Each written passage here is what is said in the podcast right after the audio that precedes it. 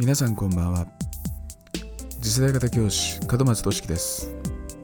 門松俊樹はハンドルネームです。次世代型教師が教育を変える。今回は第71回。通勤時間を無駄にしていませんか？という話をします。では早速いきましょう。あなたが教師ならいつも時間に追われているんじゃないでしょうか。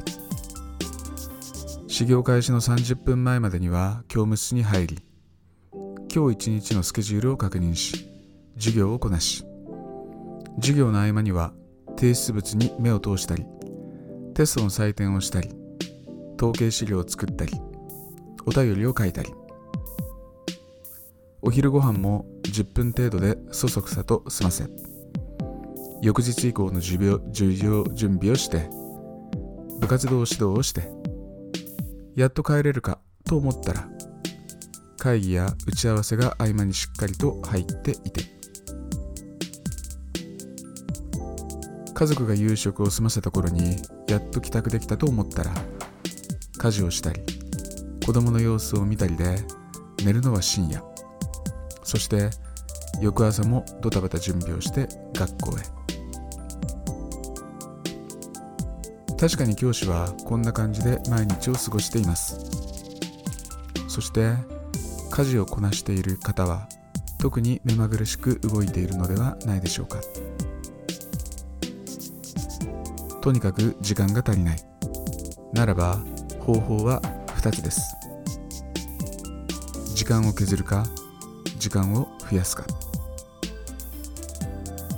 一般的には時短が叫ばれていていかに効率よく短時間で物事を処理するのかに焦点が当てられていることって多いと思います。もちろん私自身も仕事はできるだけ短時間で済ませるようにしています。でも時間を削ることっていいことばかりじゃないですよね。例えば落ち着かずそのうちに気持ちが殺伐としてくる。自分自身で完結することには使えるが対人関係には使えない。こんな感じです。私は自分の席を立つ時に雑用を一気に済ませてしまおうとする癖があるんですね。例えば同僚と話すついでに他の席に連絡メモを置き最後にトイレに寄ってから自分の席に戻る。こんな感じです。皆さんはどうですか？かしこのやり方は確かに効率はいいんですがずっとこれを続けているとリラックスできなくなってしまいます。それに時短で仕事をするときは自分一人で完結する仕事に限られるというデメリットがあります。誰かと一緒にやったり誰かと話しながら取り組む必要のある時に効率重視のやり方は使えません。対人関係の構築に時短は向いていないんです。そうすると時間を削るだけではなくて時間を増やすという視点が必要になってくるんですね。その時間があればこんなことができるんじゃないのかなという視点です。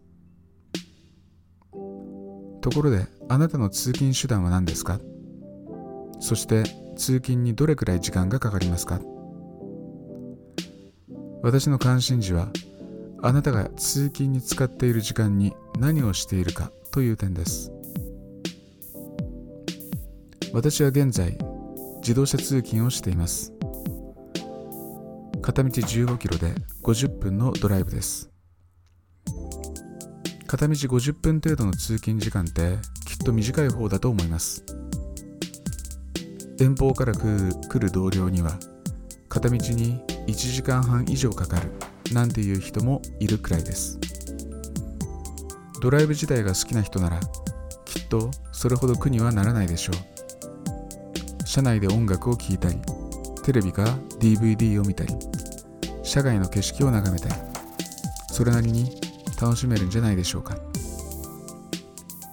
でも中にはドライブ自体があまり楽しめない人やこの時間をもっと有効に使えればと感じている人もきっといますよね。通勤時間がもっと短ければ自宅の隣に勤務先があればいいのにこんな風に感じている人もいるんじゃないでしょうか。通勤に限らず移動時間を削ることはできないものです。昔は2つのポイントを早く移動することに価値が置かれていた時代がありました。つまり時間の効率化を目指し最短最速で移動することを目標にしていたわけです。それが技術的な制約で頭打ち状態になった時に移動時間自体を楽しんだり有意義なものにしたりしようという発想が生まれまた技術が追いついてきたら最短最速を目指す。この繰り返しです。個人の裁量で通勤に使う技術を上げることができません。仮に私がすごい技術を持っていたとして自分の車を F1 カー並みに改良して爆速で勤務先まで行こうとしてもきっと 100m 走ったらクラッシュして終わりです。個人の裁量でできるのは通勤手段を選ぶことでしょう。電車のダイヤに縛られたくなければ自家用車自家用車やバイクにすればいい。でも運転中は何もできません。本を読むこともスマホを触ることもできない。テレビや DVD を見ることはできますがあまりおすすめしません。自動車事故を起こすわけにはいかないからです。ではどうするか。私の初めての通勤は23歳の時です。中古車を買って片道20分程度の距離にある学習塾に通っていました。それから25年にわたり通勤に車は欠かせないものでした。最も長い通勤時間は現在の50分ですが自宅と学校を往復している時間にやっていたことはほぼ音楽を聴くかテレビを見ることです。ところで現在の私は違うことをしています。それは音声を聞くということです。内容はオーディオブックだったり購読しているメルマガの有料無料オファーとしてのビジネス関連音声だったりします。もう4年ほど続けています。社内で使う時間を変えた理由は時間がないから。日々の時間ではありません。いえ厳密に言えば日々の時間の蓄積を指すんですが。つまり人生の残り時間が少なくなってきたからという意味です。あなたはこんな話を聞いたことがありませんか？アメリカ人に通勤に使う時間の長さはどれくらいなら OK? と聞いたところ片道20分までなら OK だよという返事が返ってきた。次にじゃあ通勤に片道20分以上かかる勤務先に転勤することになった場合給料がいくら増えればその話を受ける？と聞くと4割増しかな？と返事が返ってきた。私はこの話を聞いてちょっとした衝撃を受けました。国土の広いアメリカでは通勤に必要な時間はおのずと長くなるに違いない。なのに片道20分以内の勤務先が理想なんだって。さらに片道20分以上の通勤時間ををかけるなら給料は4割増しでないと合わない。という考え方です。確かに現在のアメリカでは就労人口のおよそ半分近くが個人事業主にシフトしようとしています。2人に1人が社長です。事業規模を無視すれば在宅ワーカーもかなりの数に上るはず。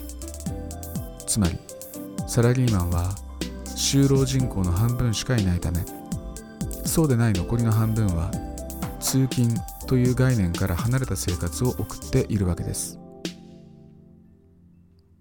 私は52歳です。仮に60歳で定年退職を迎えるのであればその年齢に達するまでにどれくらいの長さの時間を通勤に当てなければならないんでしょうか。その時間があれば何を実現できるんでしょうか？あなたがまだ若い教師で自由の利く立場にあるなら勤務先の近くに住むことをお勧めします。多少家賃が高くても自宅から片道1時間半近くもかけて勤務先まで。しかもそれを数年間続けることはお勧めできません。その時間があればいくらでも気分転換や自分磨きができるでしょう。あなたが例えば家を建てていてそこから勤務先に通わなくてはならずしかもその勤務先まで片道20分以上かかるのであればまずは公共交通機関の利用をお勧めします。電車であろうとバスであろうとあなたは自分自身自分自身の時間を持つことができる。